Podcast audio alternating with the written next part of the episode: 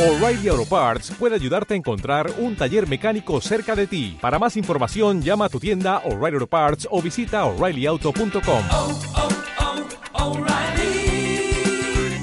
oh, Parts. Y recuerda, puedes encontrarnos en Facebook, Twitter e Instagram como iOS Interactiva. Escucha tu música favorita en iOS Interactiva www.iusinteractiva.com Encuentra el mejor contenido en iOS Interactiva www.iusinteractiva.com iOS Interactiva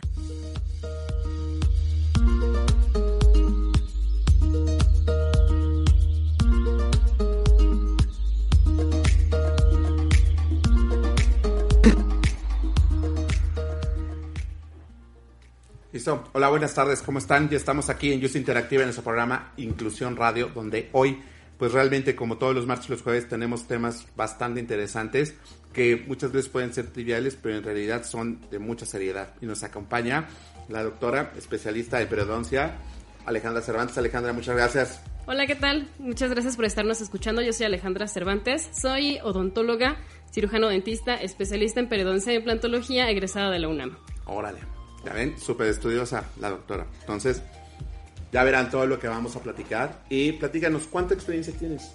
Eh, bueno, prácticamente tenemos desde hace 13 años de experiencia que empezamos en el ramo dental y como especialista en periodoncia y implantología ya 6 años de experiencia. Ah, pues muy bien. Tú me imagino que la carrera que tú estudiaste fue de odontólogo o de cirujano Sí, dentista. así es, cirujano dentista es el título que obtenemos al terminar la, la carrera de 5 años que cursamos. O sea, dura cinco años la carrera. Cinco años la carrera, después eh, en un seminario de titulación de aproximadamente seis meses y aproximadamente tres años de eh, escolarizado, por así decirlo, eh, durante el posgrado, que es la especialidad. Y más aparte, bueno, el tiempo que tenemos que hacer para los cursos, los congresos y demás para poder hacer nuestro, nuestro trámite de titulación. Órale, pues eso hace un buen de años, ¿no? Así es, y bueno, y actualmente cruzando una, una maestría en ciencias odontológicas. Ok. ¿En qué momento tú dijiste, quiero ser dentista, quiero taparle la muela o sacarle el diente a alguien? Bueno, yo creo que desde chiquita me nació la curiosidad porque mis papás me llevaban al, al odontólogo para checar que todo estuviera en orden y para las limpiezas que nos, nos realizaban. Y entonces a mí me empezó a, a- a dar mucho interés en esta rama dental y yo veía que mi odontólogo tenía sus horarios y decía, bueno, creo que, creo que es una muy buena opción. Ajá. Y entonces me empezó a, a gustar mucho el- la rama odontológica y ya dentro de, de la odontología existen nueve especialidades, aunque la mayoría de las personas no las conocen, pero no solamente hay un odontólogo que tenga que hacer todo, que es con Claro. la idea que siempre estábamos casados, en realidad hay muchas especialidades dentales que se dedican específicamente a cada área para poder hacerlo a la perfección. Ok. Y entonces decides entrar a la universidad, estudiar odontología y cuando estabas estudiando, ¿sí fue lo que tú esperabas? ¿O fue más dramático o fue más sencillo? Bueno, en un inicio a mí me gustaba mucho todo el área de la salud. Yo entré inicialmente porque tenía que hacer un año de, de tronco común, por así decirlo, en un área de la salud y mi ideal era brincar a después ciencias biomédicas. Pero me gustó tanto la rama de la odontología que ahí seguí. De hecho, mi hermana también es odontóloga, Ajá. tiene diferente especialidad, pero eh, nos complementamos mucho en, en, vaya, en nuestro trabajo en las áreas porque ella es protecista implantóloga y yo periodoncista implantóloga. Ok, entonces ibas estudiando, ibas conociendo y entonces empiezas a, a tratar pacientes. Así es. ¿Qué pasó con tu primer paciente? Desde el día, o sea, desde las primeras semanas Ajá. empezamos con pacientes. Los primeros pacientes son niños y entonces es como el primer shock de que te digan doctora, ¿no? Y que tú de Ajá. repente no sabes Y ni, ni qué así, onda y ¿quién? así, ¿a quién le están hablando? Sí, por Ajá. supuesto.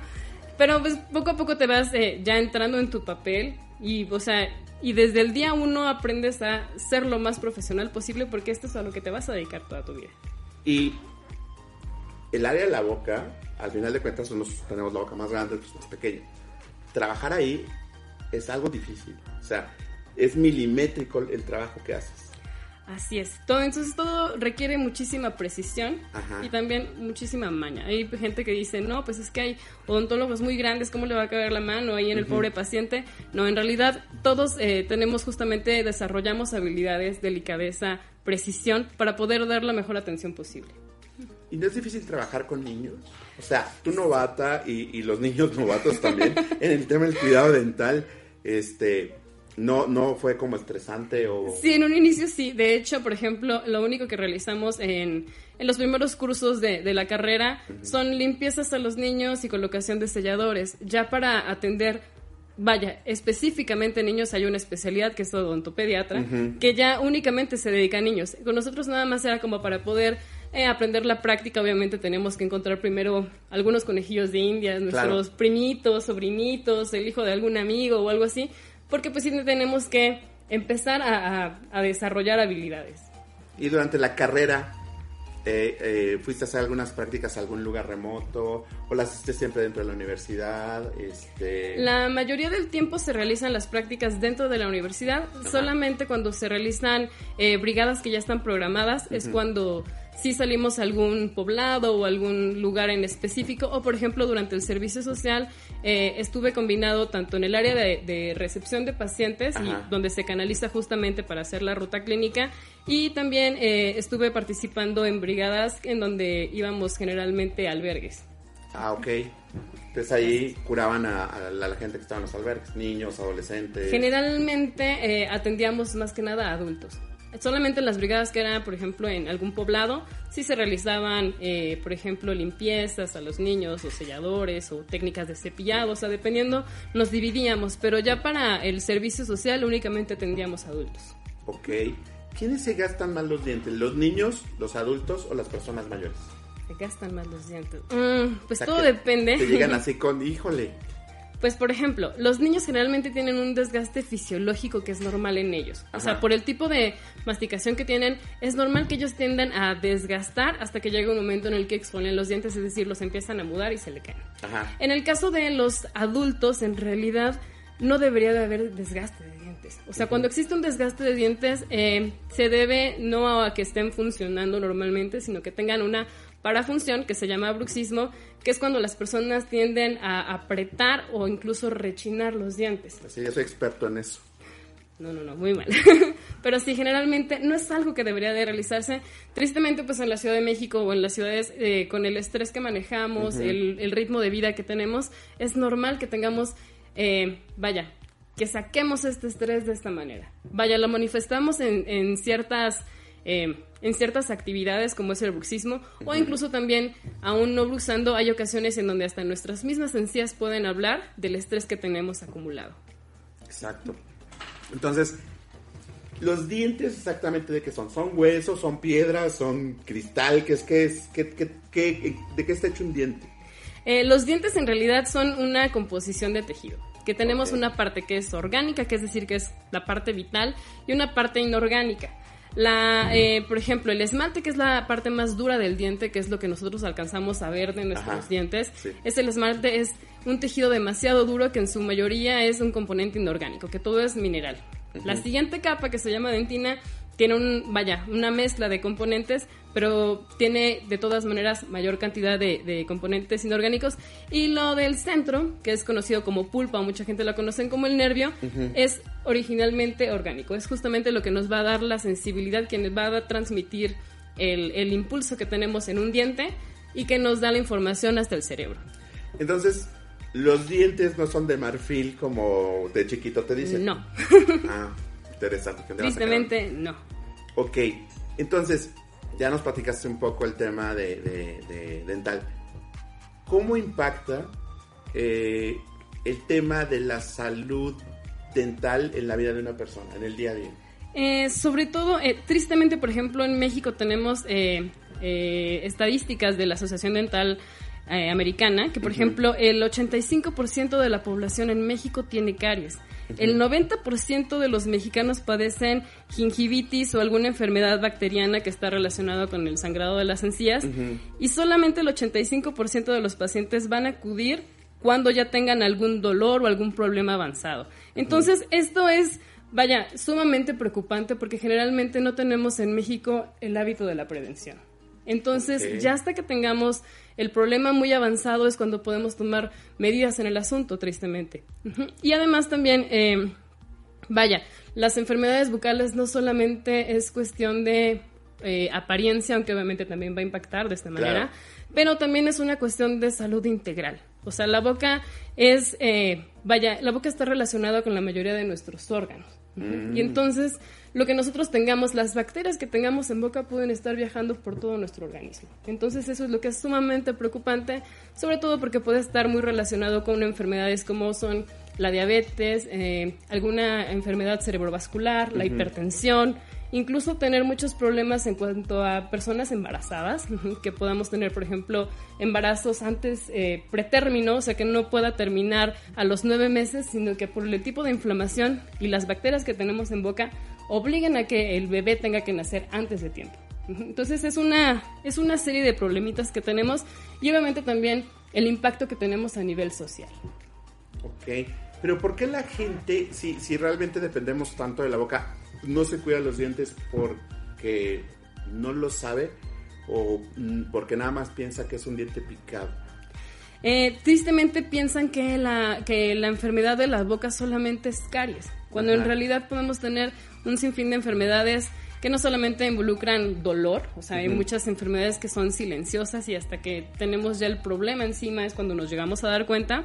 Y también hay algunos, por ejemplo, ciertos rasgos estéticos que podemos corregir también con el adecuado manejo. Ujú. Por ejemplo, ah, incluso cuestiones de prevención desde una limpieza, desde un sellador para evitar tener una caries antes de tener que llegar a una caries y tener que hacer una endodoncia o tener que perder algún diente, que obviamente, aunque hay implantes dentales, obviamente perder un diente es algo irrecuperable. Claro, es como perder un órgano chiquito, ¿no? Exactamente. Al final es como te cortaban un dedito.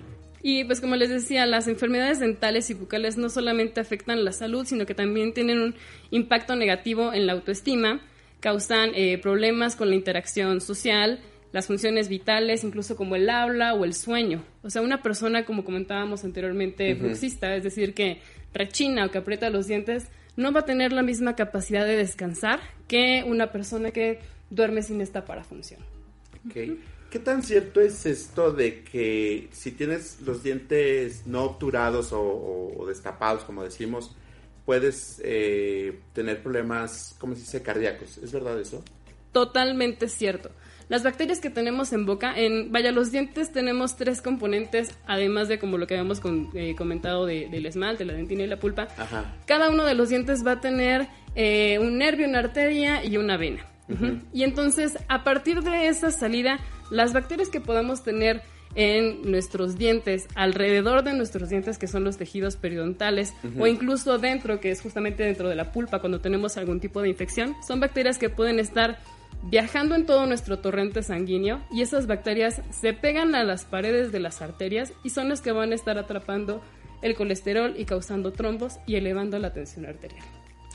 Además, por ejemplo, en el caso de, de las personas diabéticas, como no tienen, vaya, su sistema inmune no responde de la misma manera, entonces son muy propensos a infecciones. Claro. Y entonces, si tenemos además de eso bacterias en boca, entonces una infección en boca se puede acelerar o puede ser todavía más destructiva que en las personas normales. Ok, interesante. Entonces, para ir haciendo un poco el tema, idealmente un adulto cuántas veces al año debería estar este, yendo al dentista. Vamos a pensar alguien que está saludable eh, de sus dientes. No me lo respondas. Vamos a ir a nuestro primer corte comercial. Y estamos en Youth Interactiva en nuestro programa de Inclusión Radio con el cuidado dental. Realmente es algo súper importante que nos repercute. Apenas está en la parte fisiológica. Imagínense en qué más nos puede repercutir. Volvemos vamos a unos mensajes y si tienen preguntas es momento de escribirlas. Muchas gracias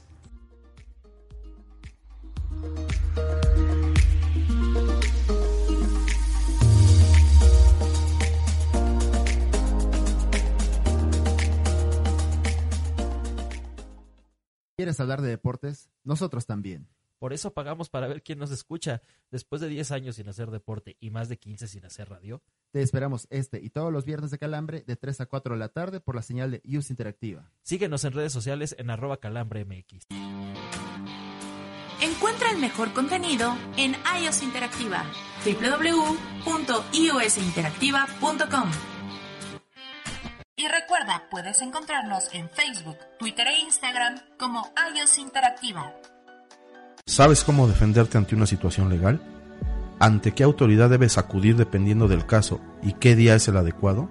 ¿No te pagan o tienes una cartera vencida de más de 90 días? Nosotros te asesoramos. No te pierdas derecho para todos los viernes a las 5 de la tarde por la señal de Use Interactiva. Y recuerda, déjalo en nuestras manos. Escucha tu música favorita en iOS Interactiva.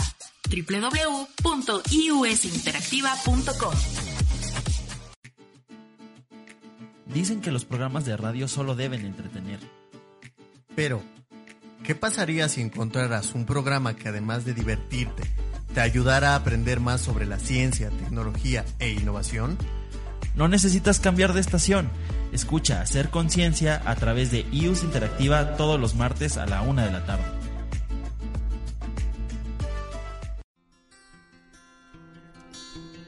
Alguien tuvo un sueño e imaginó que todos los seres humanos habían sido creados iguales, que día a día eran capaces de sentarse a la mesa, siendo de diferentes etnias, orientaciones, géneros, creencias, edades, procedencias y o características físicas en igualdad, equidad, fraternidad y libertad.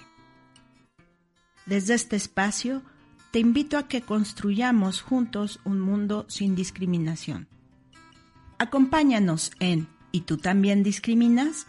todos los miércoles a la una de la tarde por iOS Interactiva, tu conexión al mundo.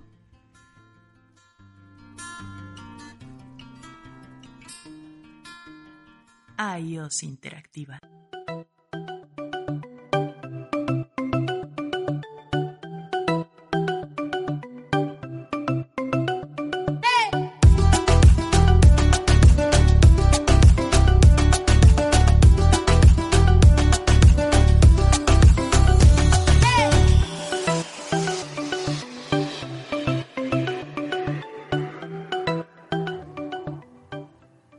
Listo, pues estamos de vuelta. Ya tuvimos ahí un corte comercial. Estamos en Inicio Interactiva, en nuestro programa Inclusión Radio.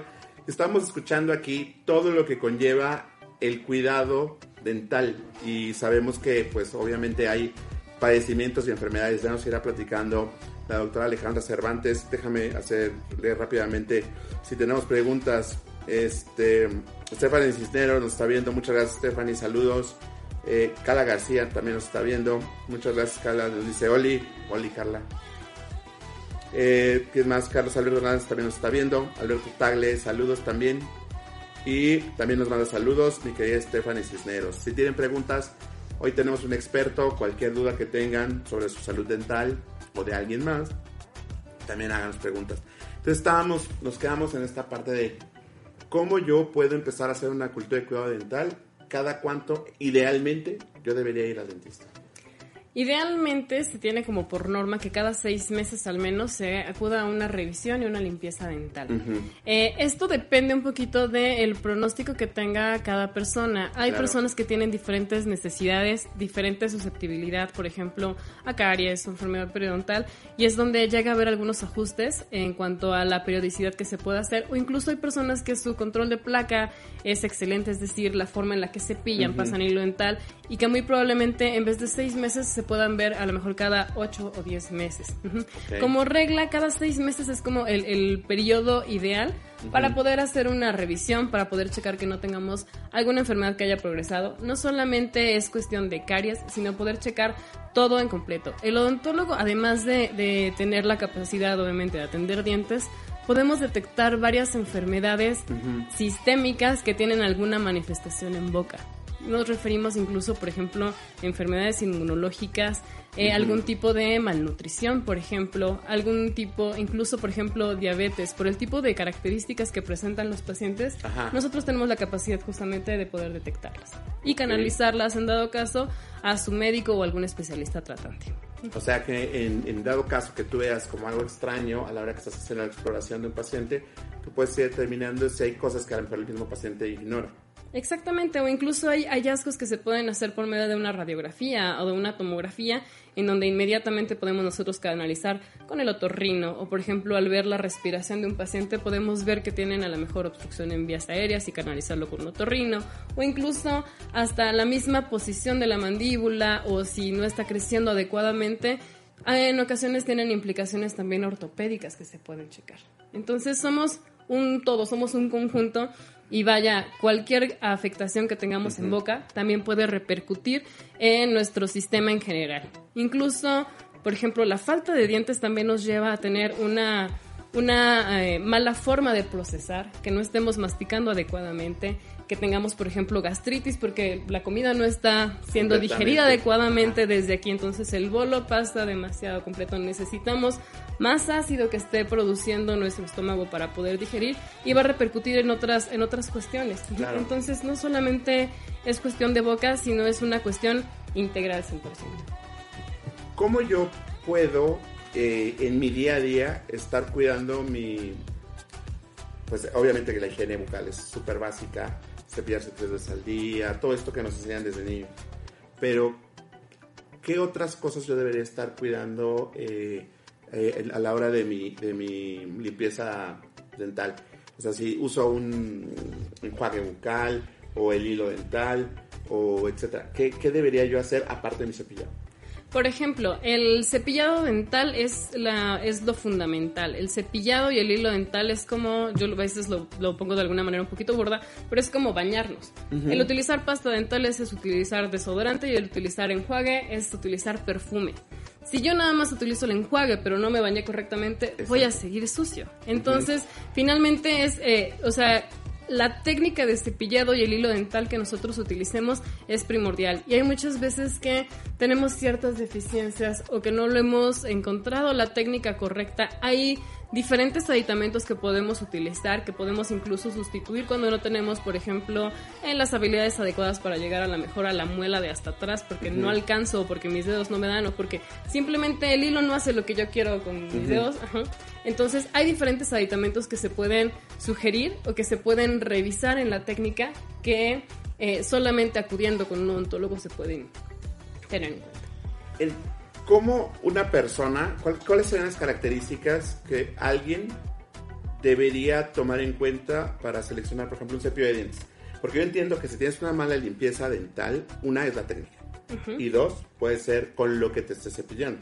Exactamente. Eh, muchas personas tienen la idea de que entre más duro sea un cepillo, me va a cepillar mejor o me va a tallar mejor. Eso no es cierto. En realidad, el cepillo, entre más suave, tiene mejores características que no dañen la encía, que puedan limpiar adecuadamente nuestros dientes.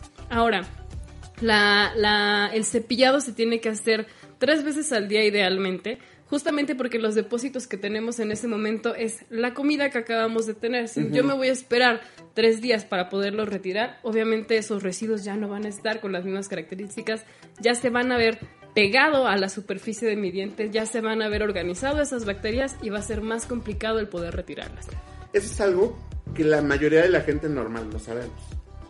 ¿Qué pasa si no me cepillo los dientes? O sea, ay, no importa, este, tenía mucho sueño y ya no me cepillé los dientes en la noche. No, eso es, eso es terrible, el decir, bueno, no me lo cepillo ahorita, pero ya mañana temprano cuando me levante, por ejemplo, nuestro cepillado más importante del día es el de la noche. Mientras dormimos también nuestras glándulas salivales descansan y como no hay ninguna necesidad de estar produciendo mayor cantidad de saliva, entonces eh, no vamos a tener esa producción que se llama autoclisis, que es, eh, vaya, la naturaleza, cómo nos ayuda a poder limpiar nuestra boca. Entonces, los residuos que tenemos ahí se van a quedar pegados ahí y va a ser más complicado el poder retirarlos entre más tiempo pase. Prácticamente tenemos 24 horas para poder quitar esos residuos antes de que esté organizado, le llamamos nosotros la película bacteriana que se forma alrededor de los dientes. O sea, porque no solamente es el resto de alimento, sino son las bacterias que llegan a vivir ahí. Entre más tiempo pasa, más organizada va a estar esa red de bacterias y más potencial va a tener para poder causar un daño. Entonces, eh, lo que yo entiendo es que si no te cepillas los dientes o correctamente o no te los cepillas, los residuos de comida se empiezan a volver como un cementito. Exactamente. De hecho, lo conocido como sarro en realidad es cálculo dental, así es como es un nombre correcto. Y lo, lo primero que empieza a causar es inflamación de las encías, lo que conocemos como gingivitis. Y se va a caracterizar con las encías que estén enrojecidas, que estén sangrantes, que brillen. Pero mucha gente piensa que solamente hasta ahí queda el problema y que y pasa el tiempo y la gente sigue pensando que sigue teniendo solamente gingivitis y no es cierto. Hay problemas más serios además de la gingivitis como es la enfermedad periodontal que justamente es lo que continúa, es la forma en la que va progresando esta gingivitis en donde ya no solamente va a atacar a nuestras encías y que estén rojas y sangrantes, sino que además el hueso que está sosteniendo a las raíces de nuestros dientes, el hueso empieza a perderse, el hueso empieza a perder sostén hasta que llega un momento en el que tenemos movilidad e incluso pérdida dental.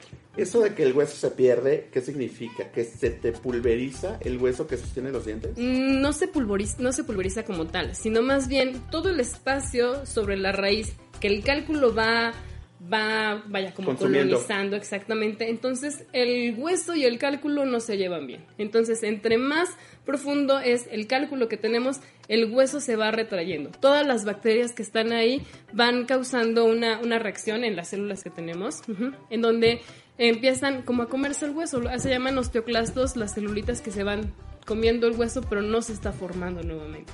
Entonces, por eso mismo es que llega un momento en el que tenemos movilidad y la pérdida dentaria. ¿Qué tiene que hacer una persona que empieza a tener movilidad en los dientes? Que te Acudir das cuenta de que sentí que se movió mi diente. Lo principal, o sea, tenemos que acudir al odontólogo o si no, en, en el caso ideal, a un periodoncista. Los periodoncistas somos como protección civil de los dientes. Antes de poder pensar en que nos coloquen una carilla, que el blanqueamiento, que la corona, que la ortodoncia, toda la cuestión de estética de los brackets, tenemos que ver que realmente nuestras, como nuestros cimientos, ujú, estén correctos. Porque de nada va a servir que nos coloquen la carilla más hermosa, que se vea nuestra sonrisa preciosa, si realmente todo lo que es nuestro sostén no va a estar bien. Nos puede caer, ¿te acuerdas Exactamente, o sea, es un tratamiento que tarde o temprano va a fracasar. Entonces, primero que nada, tenemos que acudir a checar con una limpieza que, nuestra, que nuestras encías no estén inflamadas, que no tengamos pérdida de hueso.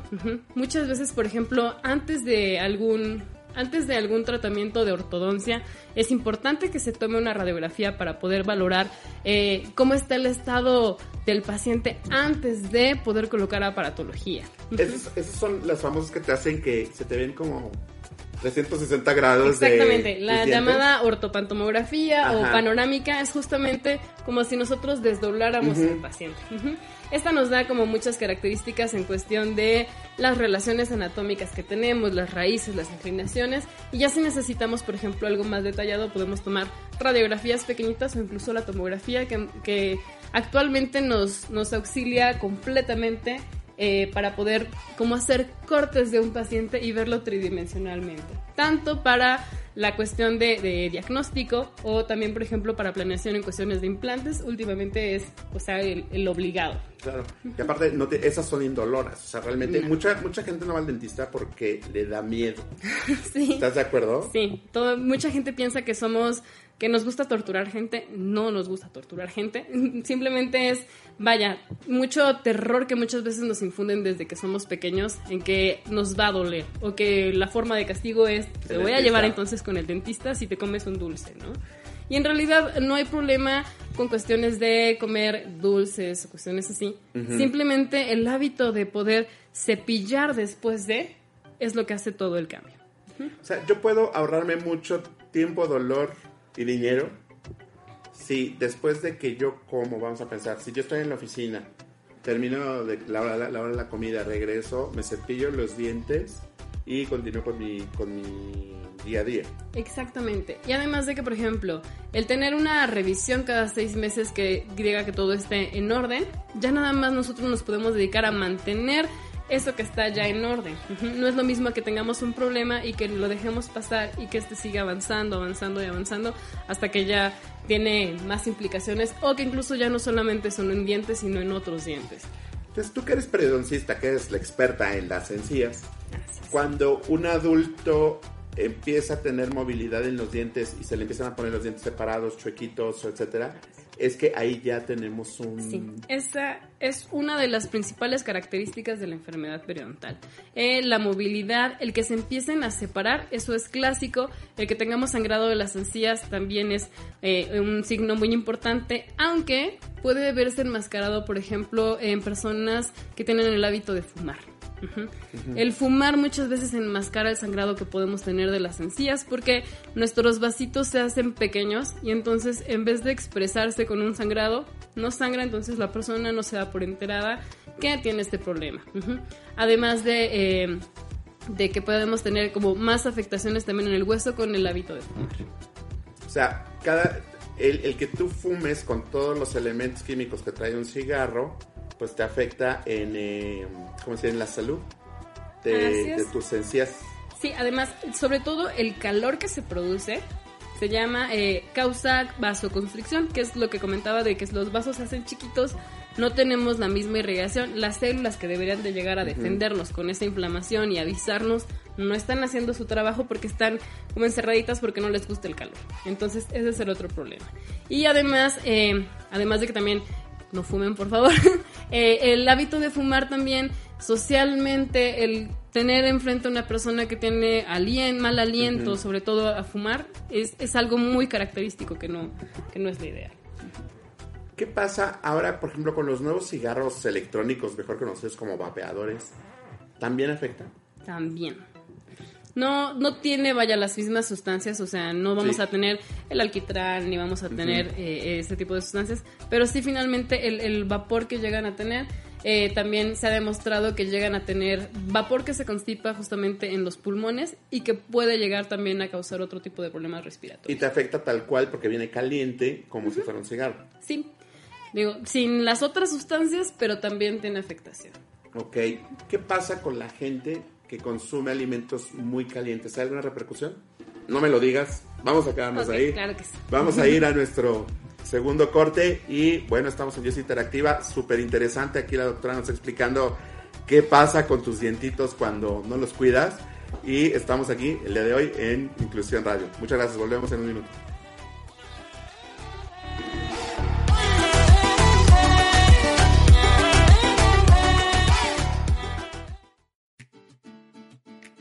Dicen que los programas de radio solo deben entretener.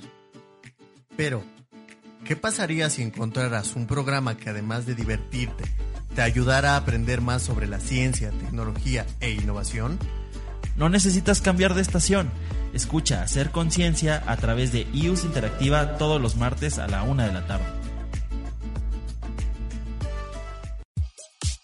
Escucha tu música favorita en iOS Interactiva www.iusinteractiva.com ¿Sabes cómo defenderte ante una situación legal? ¿Ante qué autoridad debes acudir dependiendo del caso y qué día es el adecuado? ¿No te pagan o tienes una cartera vencida de más de 90 días? Nosotros te asesoramos. No te pierdas derecho para todos los viernes a las 5 de la tarde por la señal de Use Interactiva. Y recuerda, déjalo en nuestras manos. Y recuerda, puedes encontrarnos en Facebook, Twitter e Instagram como iOS Interactiva. Encuentra el mejor contenido en iOS Interactiva www.iosinteractiva.com Alguien tuvo un sueño e imaginó que todos los seres humanos habían sido creados iguales, que día a día eran capaces de sentarse a la mesa, siendo de diferentes etnias, orientaciones, géneros, creencias, edades, procedencias y o características físicas en igualdad, equidad, fraternidad y libertad. Desde este espacio, te invito a que construyamos juntos un mundo sin discriminación. Acompáñanos en ¿Y tú también discriminas? Todos los miércoles a la una de la tarde por iOS Interactiva, tu conexión al mundo.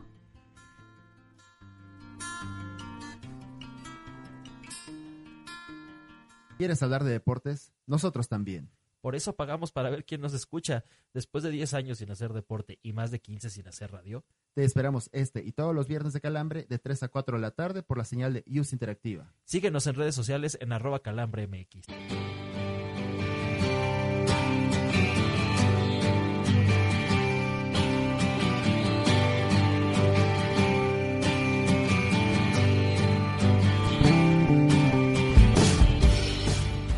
Listo, pues, pues, estamos aquí en nuestro último bloque. Se nos está yendo súper rápido y no hemos ni, ni platicado la Hay mitad. tanto que decir.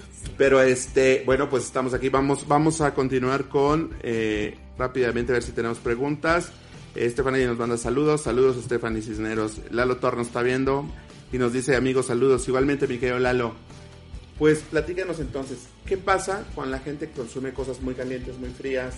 ¿Hace daño, no hace daño? No hace daño como tal el, el- calor, solamente, por ejemplo, llegamos a tener eh, ciertas implicaciones, por ejemplo, en las restauraciones que tenemos colocadas. Por ejemplo, sobre todo ahorita que ya están en desuso las amalgamas, eh, que se utilizan más, por ejemplo, las resinas que están, son materiales que van adheridos a los dientes.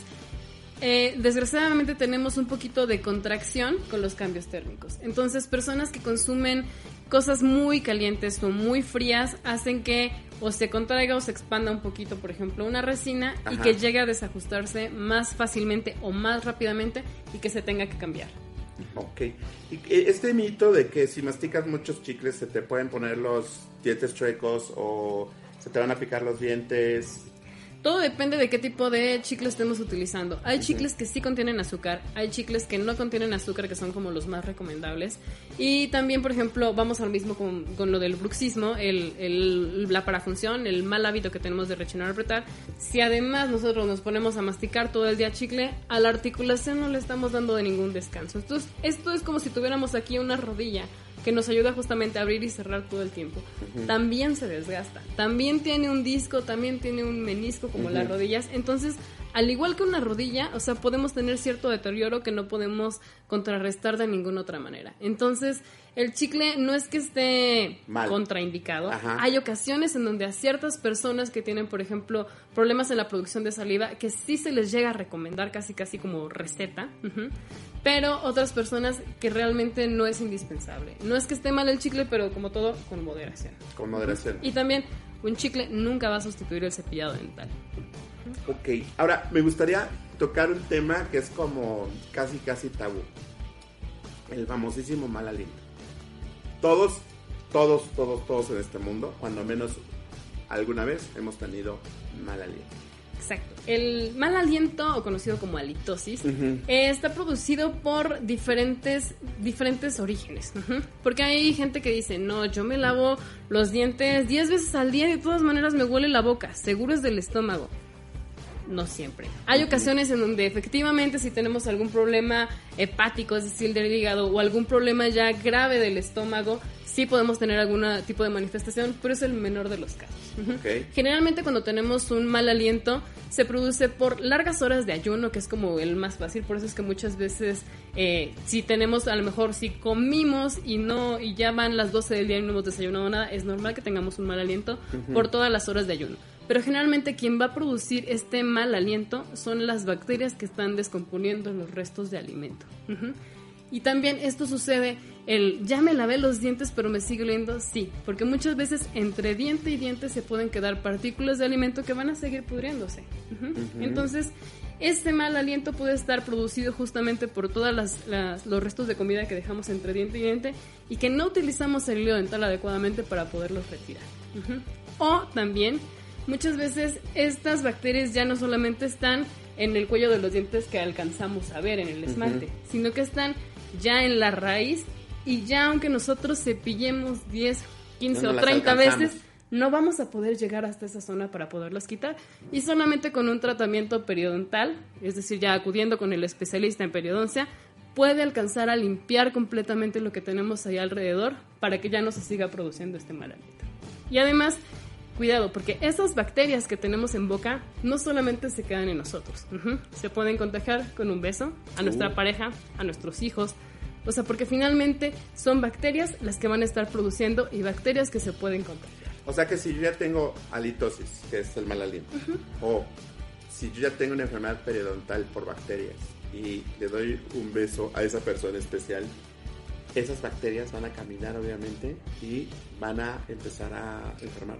Sí, no significa que se vaya a producir inmediatamente como un contagio de varicela o como un contagio de gripa, Claro.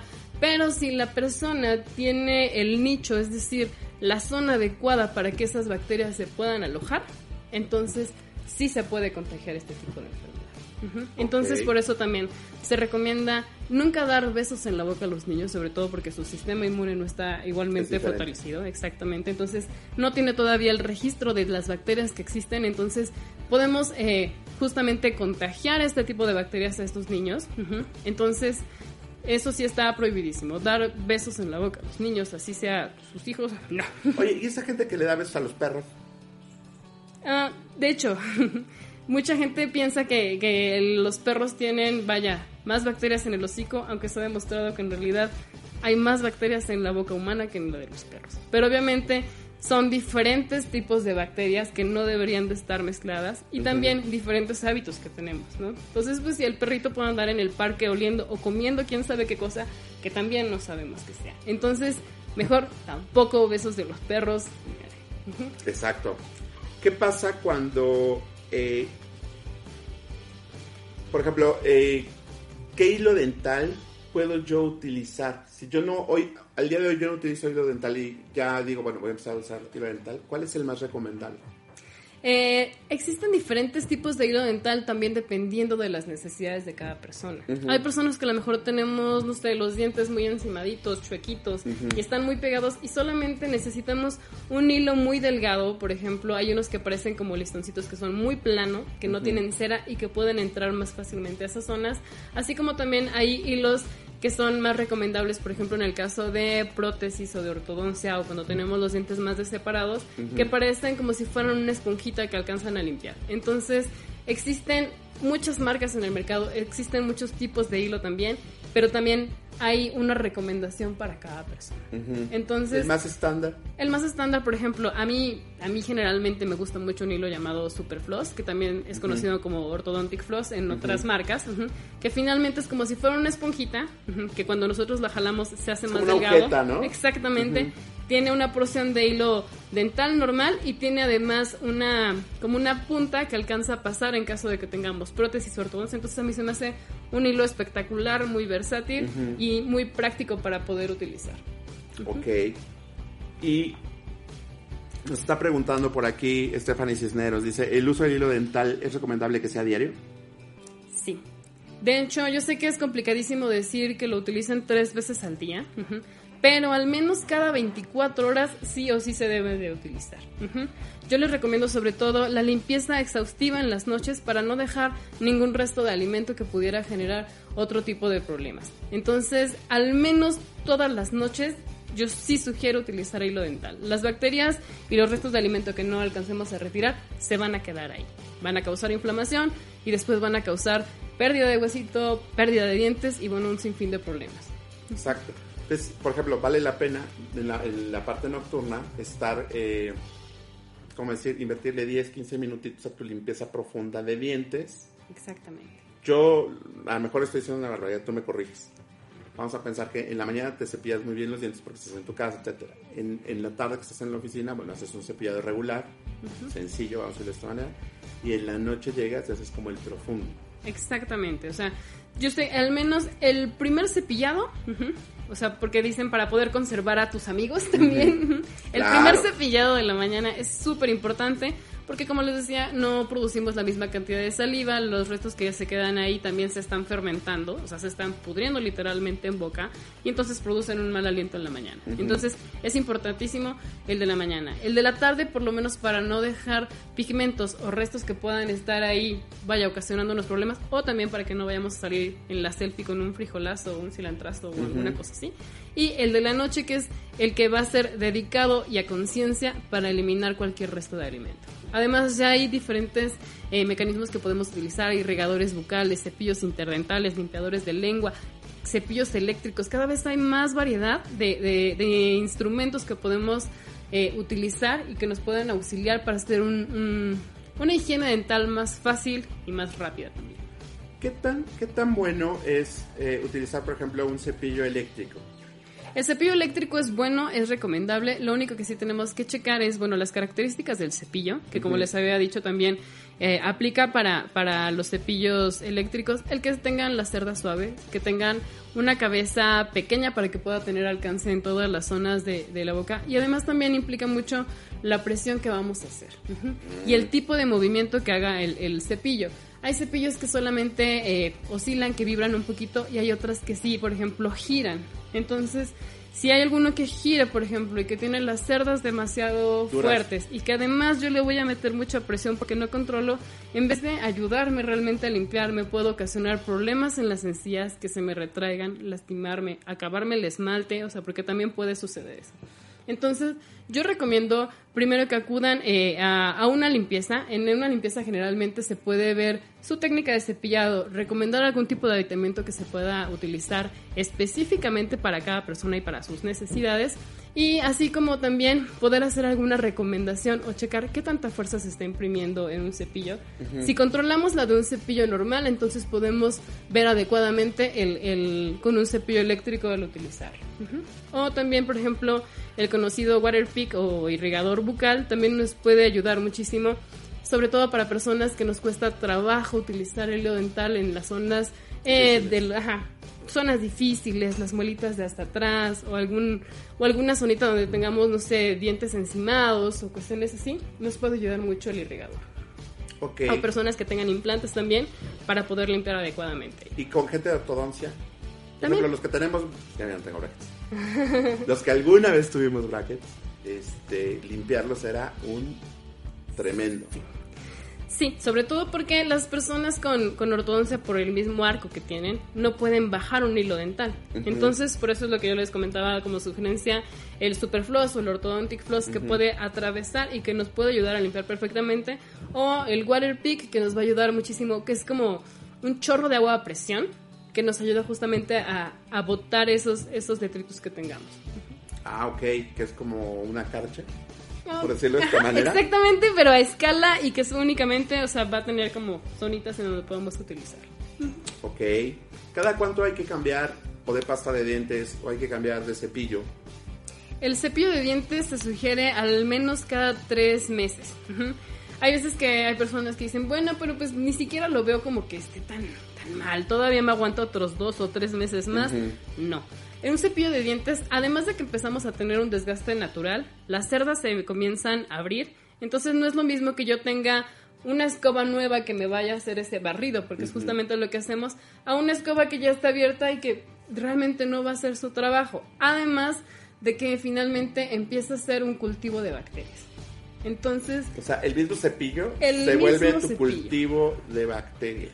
Sí. Entonces, un cepillo se tiene que cambiar aproximadamente al menos cada tres meses. Yo les recomiendo que tengan tiempo su máximo cepillo. de vida? Sí.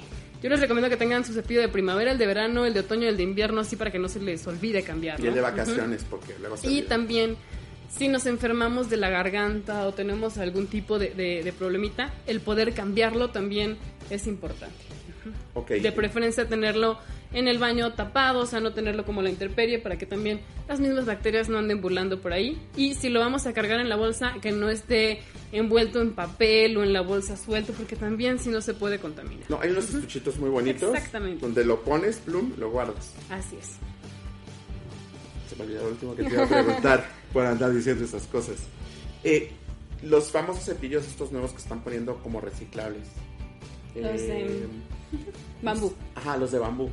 sin problema. Generalmente este tipo de cepillos, la mayoría tienen las cerdas suaves y en realidad el mango es algo decorativo, o sea, sí nos puede gustar que tengan cierto color y demás, pero en realidad el mango no es lo que nos va a ayudar a limpiar, sino más bien fijarnos en qué tipo de cerdas tenga, como les digo siempre, buscar cerdas suaves y cabeza pequeña. Eso va a ser la mejor recomendación. La mayoría de las personas lo que hacemos es nos van a cepillar los dientes y enjuagamos nuestro cepillo al chorro del agua.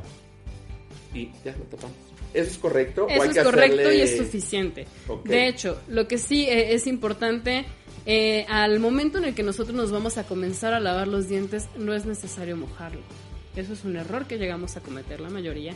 Y también nos, nos dejamos guiar un poquito por la publicidad de ponerle a todo lo largo del cepillo La la, pasta. pasta. de dientes, cuando Sí. en realidad no es Una bolita. Una- un chicharito es suficiente. En realidad, quien va a limpiar, quien va a remover es el mismo cepillo en sí, ujú, no, no la pasta que estemos utilizando.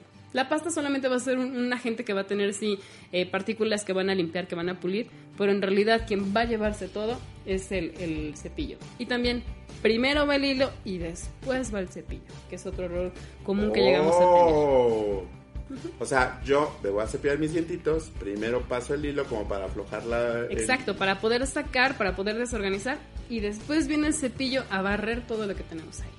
La doctora Cervantes es mi dentista de cabecera y ella me enseñó que no era necesario la pasta, solamente práctica- prácticamente como un, Ajá, chicharito. De hecho, como un accesorio. de hecho podemos hacer toda nuestra rutina y al final utilizar una pequeña porción para poder refrescar el aliento.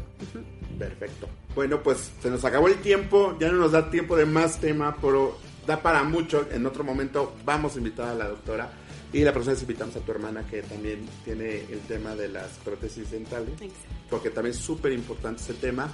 Eh, tus redes sociales, Claro que sí, ¿Dónde te en las redes sociales, como nos pueden encontrar, es...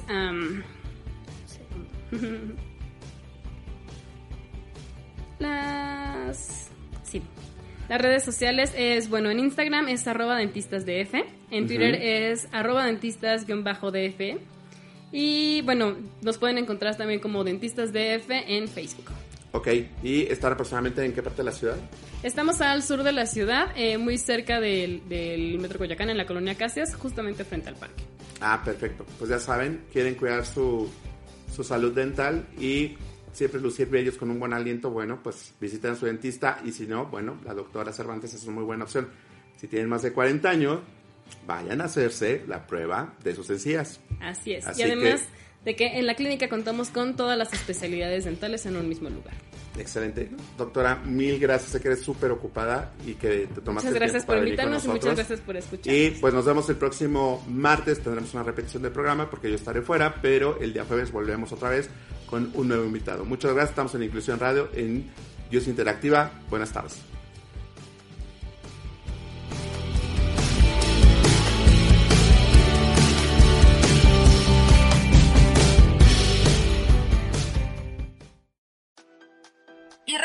Puedes encontrarnos en Facebook, Twitter e Instagram como iOS Interactiva.